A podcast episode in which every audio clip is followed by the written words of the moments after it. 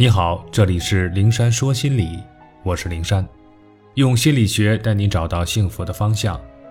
遇到心理问题，可以直接点击我的头像发私信给我，我会逐一为你解答。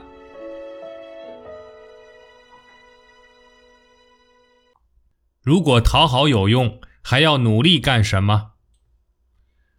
回顾一下我们之前说到的关于老好人头脑中的种种错误想法。只要我对别人好，别人就一定会对我好。我处处顺着别人，对一切无害，我便能收获和谐的人际关系。我乐于助人，有求必应，别人会觉得我人好，会做人。我与人为善，乐善好施，无私奉献，人们会肯定我，欣赏我。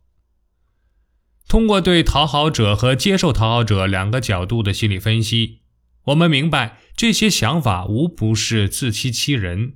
或者说是病态的幻想，在他人眼中，一个讨好型人格的人很容易会被贴上软弱可欺、别有用心、犯傻等标签。这些标签就如魔咒，把讨好者禁锢在这些标签下，任其穷尽心力也挣脱不开。无论是出于自卑、出于缺乏安全感、自我价值感、存在感、爱等造成的内心空虚。还是出于渴求别人对自己的认可，讨好他人都解决不了根本的问题。看看那个一生都在讨好，可是一生都被嫌弃的松子；看看那个捐款几百个孩子，却最终被善心拖垮逝去的丛飞；看看那个把自己低到尘埃里，耗尽自己去帮助身边每一个人，却依旧被隔离到圈外的芳华中的刘峰，诉说的。都是同样一个血淋淋的事实，那就是越是讨好，越是被看不起。如果讨好有用，还要努力干什么？对，要解决根本问题，需要的是努力。唯有努力让自己强大了，才能消除自卑，修补内心的坑洞，完美自己的形象。唯有让自己强大了，成功的事业、甜蜜的爱情、幸福的婚姻、和谐融洽的人际关系才会追随而来。有人会说，讨好者之所以有讨好心理，就是因为不强大、难强大。如果能很容易强大起来，他还会被讨好的心理禁锢吗？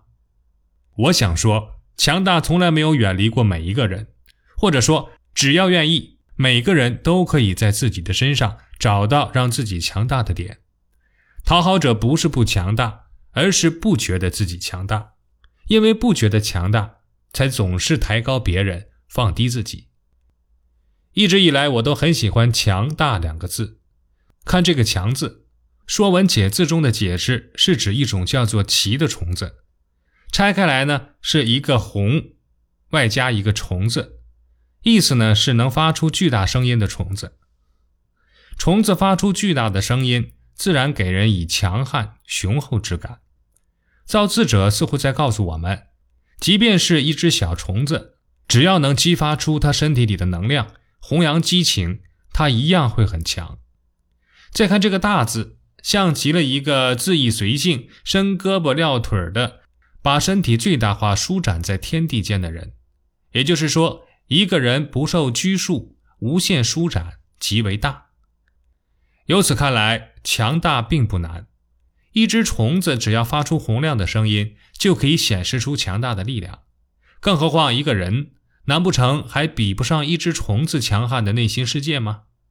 原本我们就自带强大的能量，却总是在自我否定，在仰视别人，就如本就生有双翼却浑然不觉，每天匍匐在地，仰望蓝天上展翅飞过的大雁一样。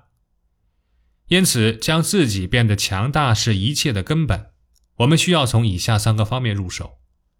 第一步，相信和挖掘自己的强大。平时多看自己的优点，多给自己肯定。想一下，我们有缺点，别人也有；而别人有优点，我们的也不少。为什么要自卑，觉得自己不如人呢？不妨多拿自己的优点和别人的缺点比，越比就会越自信。就越会觉得自己很强大。